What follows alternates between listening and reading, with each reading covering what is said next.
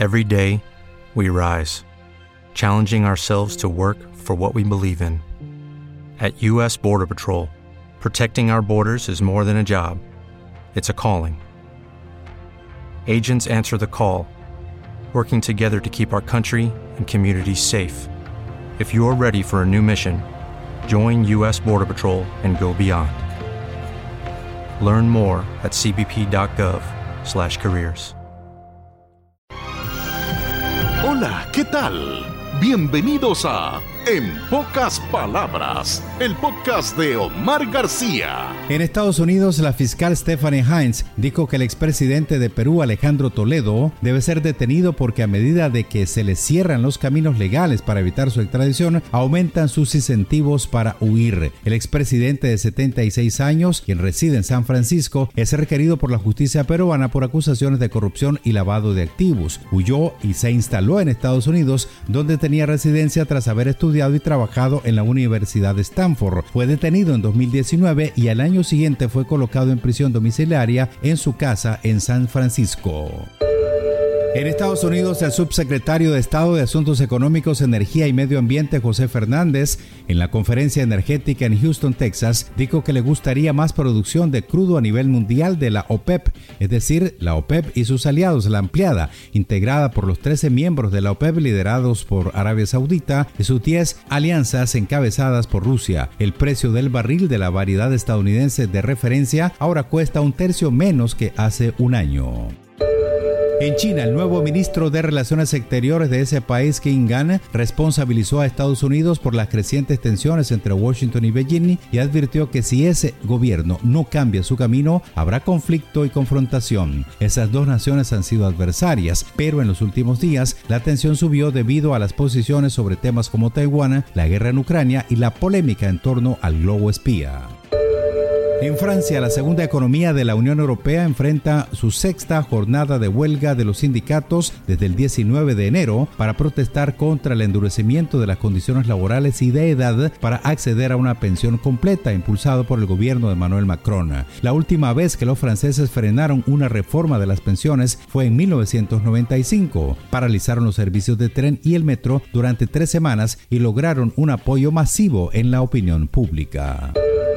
En Estados Unidos, a pesar del cambio de políticas migratorias del presidente Joe Biden, siguen arriesgándose miles de familias suramericanas y centroamericanas al realizar la travesía terrestre. El Instituto Nacional de Migración de México detuvo a 343 migrantes que estaban abandonados dentro de un furgón en una carretera del estado de Veracruz. De ellos, 103 son niños que no iban acompañados, 28 pertenecen a varios núcleos familiares y 212 son mayores de edad. La mayoría eran guatemaltecos, pero también procedían de Honduras, El Salvador y Ecuador.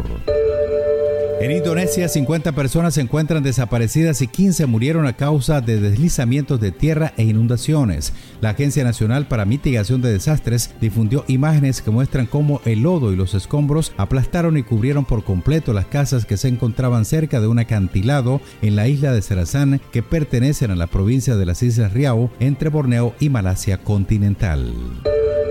En Turquía y Siria, un informe actualizado de UNICEF indica que más de 850 mil niños siguen desplazados un mes después de los catastróficos terremotos. Todavía no se ha confirmado el número de menores muertos. El número total de víctimas de los dos terremotos y las réplicas ha superado ya las 50 mil personas con miles de heridos y una destrucción masiva de edificios, escuelas y otras infraestructuras esenciales.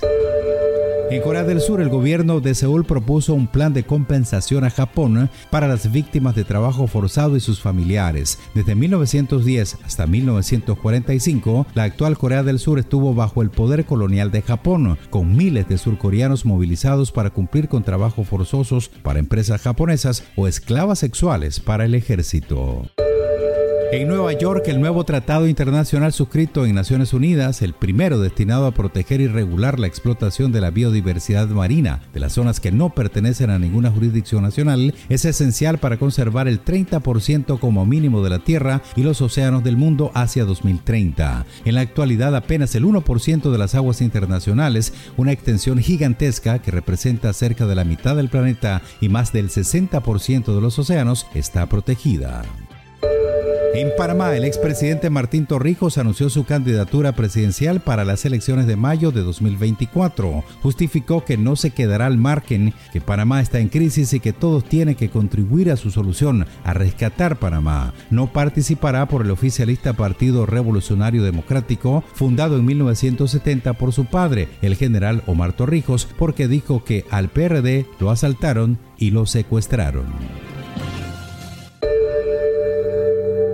Gracias por elegirnos entre el infinito mundo de las comunicaciones actuales.